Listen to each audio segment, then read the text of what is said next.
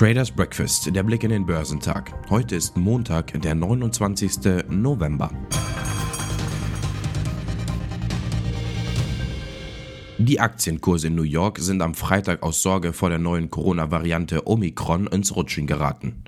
Der DAX brach sogar noch stärker ein.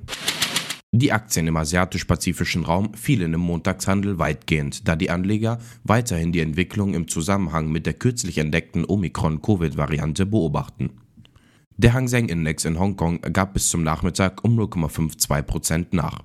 Die in Hongkong notierten Aktien des chinesischen Tech-Giganten Meituan verloren mehr als 7%, nachdem das Unternehmen am Freitag für die am 30. September beendeten drei Monate einen Verlust von rund 10 Milliarden chinesischen Yuan, 1,56 Milliarden US-Dollar ausgewiesen hatte. Die Aktien auf dem chinesischen Festland entwickelten sich uneinheitlich, wobei der Shanghai Composite leicht nachgab und der Shenzhen Component um 0,2% zulegte. In Japan gab der Nikkei um 0,8% nach. Der südkoreanische Kospi gab um 0,47% nach. Auch in Australien gaben die Aktien nach. Der S&P ASX 200 fiel um 0,25%.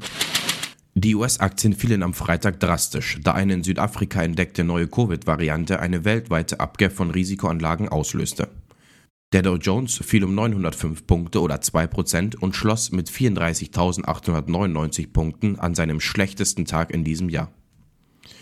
Der S&P 500 verlor 2,27% und schloss bei 4.594 Punkten, während der Nasdaq um 2,23% nachgab und bei 15.491 Punkten schloss.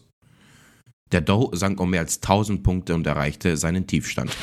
Angesichts anhaltender Engpässe in den Häfen und steigender Versandkosten forderte Tesla-CEO Elon Musk seine Mitarbeiter am Freitag in einer unternehmensweiten E-Mail dazu auf, nach Möglichkeiten zu suchen, die Kosten für die Auslieferung von Elektrofahrzeugen an Kunden zu senken, anstatt Bestellungen in letzter Minute zu verschicken, um die Verkaufsziele zum Quartalsende zu erreichen. In diesem Jahr hatte Tesla Schwierigkeiten, die ursprünglichen versprochenen Liefertermine für Neuwagen an die Kunden in den USA einzuhalten. Wie bereits berichtet wurde, kam es bei einigen Tesla-Kunden zu monatelangen Lieferverzögerungen, so dass sie aus eigener Tasche für Mietwagen und Ride-Hailing-Apps zahlen mussten und aufgrund der verpassten Fristen erneut einen Kredit beantragen mussten. Der Chief Medical Officer von Moderna, Paul Borton, sagte am Sonntag, dass der Impfstoffhersteller Anfang nächsten Jahres einen neu formulierten Impfstoff gegen die Omikron-Coronavirus-Variante auf den Markt bringen könnte.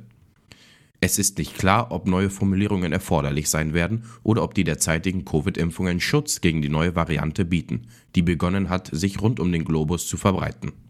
Wir sollten in den nächsten Wochen wissen, ob der aktuelle Impfstoff Schutz bietet aber das Bemerkenswerte an der mRNA-Impfstoffen und der Moderna-Plattform ist, dass wir sehr schnell vorankommen können, sagte Burton in der BBC-Sendung Andre Moore Show.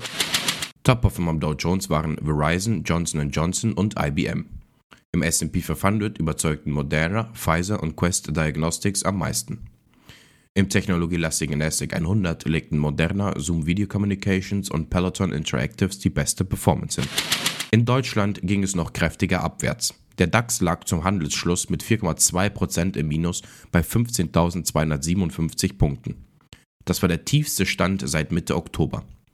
In dieser Woche hatte der deutsche Leitindex damit insgesamt mehr als 5% eingebüßt und damit seinen größten Wochenverlust seit einem Jahr verbucht. Zu den größten DAX-Verlierern zählten mit Airbus und MTU-Konzerne, die ihre Geschäfte im Bereich Luftfahrt machen. Außerhalb des DAX stürzten die Aktien von TUI und Lufthansa ab. Die Papiere der größten deutschen Fluggesellschaften fielen auf langjährige Tiefstände. Dennoch verwies ein Händler mit Blick auf Fluggesellschaften auf deutliche Unterschiede im Vergleich zum Ausbruch der Pandemie im vergangenen Jahr.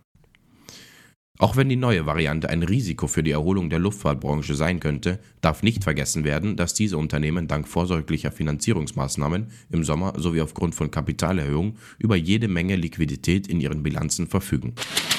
Die Aktien von BioNTech stiegen kräftig. Das Mainzer Unternehmen schaute sich die neue Variante in Tests an und rechnet spätestens in zwei Wochen mit Erkenntnissen.